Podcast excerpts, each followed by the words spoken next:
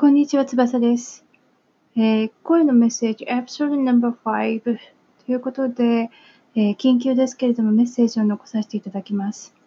えー、コロナ感コロナウイルスの感染で、え日本の、えコメディアン、志村けんさんがお亡くなりになられました。えここ数日、え特にヨーロッパ、あのコロナウイルスの感染が非常にもう強くそしてすごい勢いで広がっているスペイン。で、えー、プレーしているサッカーの日本代表の香川真司さんや世界ヨーロッパ他のところでもあの頑張っていらっしゃる日本代表の皆さんが、え日本の皆さんに、え今回の、えコロナウイルスの感染に関して自宅にいるようにそして外出を控えるように、メッセージを日本向けに発信、ビデオを通して発信されておりますけれども、東京都内で先週末、外出制限などのお達しが、えっと、都知事の方から皆さんの方にもされて、もしくはまた近畿地方、それから各都道府県にもよると思うんですけれども、やはり外出禁止とは言いませんけども、外出制限、もしくは花見禁止など、いろんなお達しが出ていると思います。でもそれを無視して外出したりとか、お花見に行って警察官の人と揉めたりとか、罵声を浴びせたりとか、ちょっとそれは違うと思いませんか？えー、トイレットペーパーのことでデマを流して、えー、SNS を通してデマを流して、トイレットペーパーとかいろんなものを買いあさりに行ってしまって、余計おかしくして、世界恐慌じゃないんですけども、日本恐慌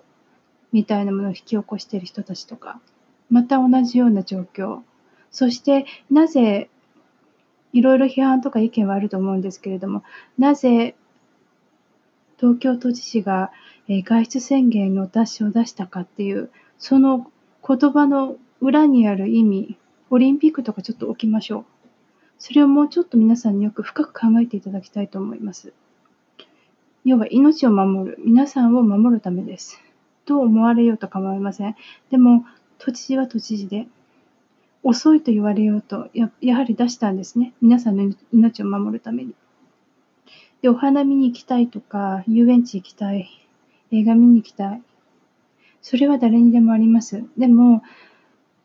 私が今いるところもも外出宣言が出されていまして、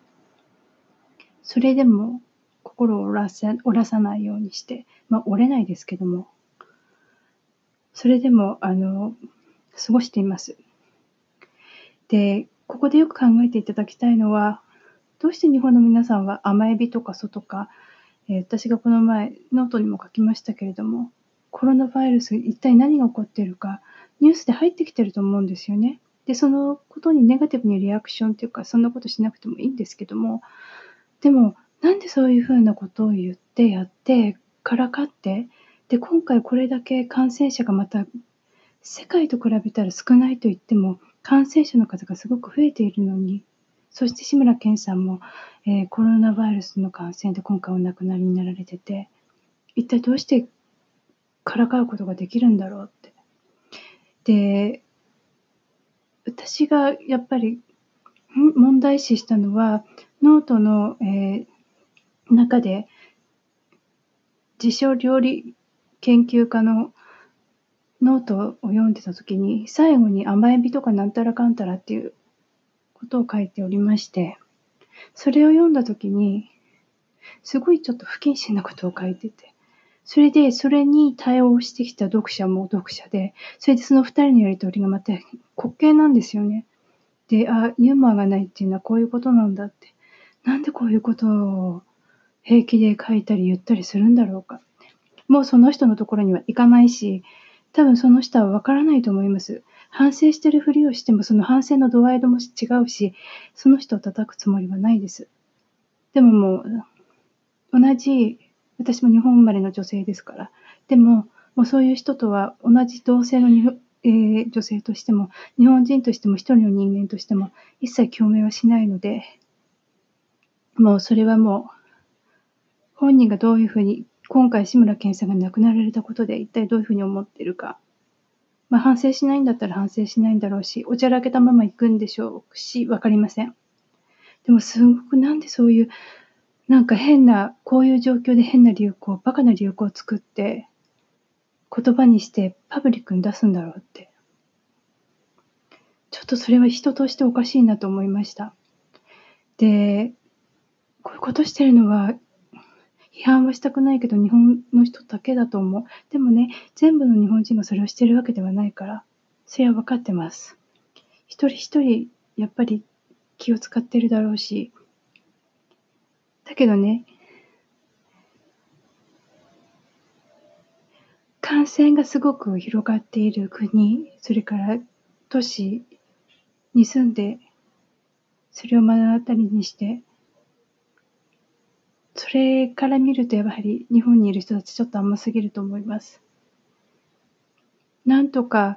ノートを通して日本にいる人たちに頑張ってって、本当はそんな軽い言い方はしないんですけど、メッセージを送り続けてきたとは思ってるんですけど、まあでも分かる人は分かる、分からない人は分からない。だから押し付けはしません。でもね、今回、今何が起こっているかっていうこと、もう一度よく考えてみてください。世界中で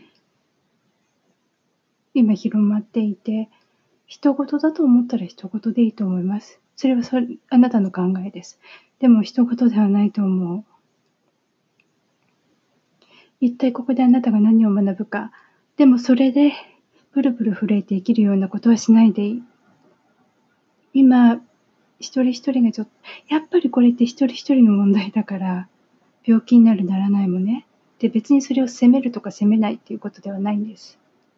ただ、今この機会、日本でもまた感染が広がってきて、感染者が増えてきて、もう政府がああいう状況で機能もしてない。で、首相夫人がお花見に行ってしまったと。自殺者を出すほどすごい事件の原因を作っているのに、もう政府はもう100%壊れてます。その中で皆さんがこれからどういうふうに生きていくか、健康も含めて今、見つめ直す時だと思います。あまり説教じみたことは言いたくはありませんけれども、うん、もうちょっと人の命、自分の命に関しても、人の命に関しても、もうちょっと見方を変えていただけたらいいなと思います。私は、皆さんを応援してます。だって一人一人が悪い人たちっていうわけじゃないもの。それはわかる、わかるじゃないですか。ただ、さっき挙げた料理研究家、自称料理研究家とか、なんかインターネットで甘えびそうってまた繰り返して言ってますけど、うん、それ私の激励に触れましたからね。もうそういうことをしてる人たちはほっときましょう。それよりも、今皆さんがそれぞれの立ち位置を確認して、これから先どうやって生きていくか。本当によく考えて、そこに向かっていってください。そして、この世界に生きる者として、お互い頑張っていきましょう。志村けんさんの死はとても本当に残念です。70歳。それを高齢と見るか、まだ若いと見るか、それは皆さん一人一人違いますので、それは皆さんご判断にお任せいたします。でも私からしたら若いと思う。まだまだ、ちょっと本当に残念です。子供の頃、小さい頃に、多くの方もそうだと思うんですけど、やっぱりテレビで志村けんさんを見て、すごくどんな時でも、志村けんさんに笑わせていただいて、本当に辛かった時も、テレビで見てすごく励ましていただいて、それをちょっと思うとね、とても悲しい。まあ悲しいって言葉で言ってしまうと軽くなってしまうかもしれませんけど、でもすごくお笑いというか、笑いに支えてもらって、それが日本であったり、アメリカであったり、支えてもらってここまで私も来ているので、やはりファンとしては、やっぱりちゃんとしっかり生きるということと、自分の体しっかり守る、健康を守るっていうこと。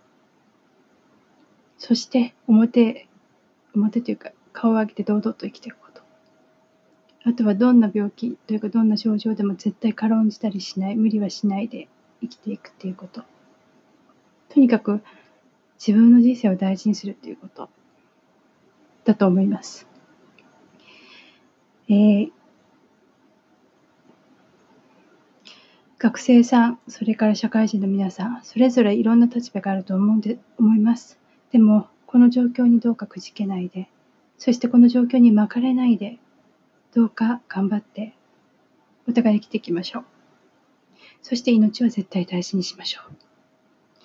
う。えー、すごくちょっと尻滅裂なメッセージの残し方をしてしまいましたけれども、とにかく辛いのは日本の人だけではないんですよ。それは分かってください。そして、あの、今回のことはあんまり軽く見ないで、日本の、感染者や、死亡者が他の国に比べたら少ないっていうことで、ちょっとこう、軽んじないように今増えてるんですからね。どうか、えー、命を大事にして日々をお過ごしください。必ず大丈夫になる日が来ますから。てか、それは忘れないように。以上、えー、翼から、えー、エピソード No.5 ということでメッセージを送らせていただきます。命を大事にしてください。それではまた。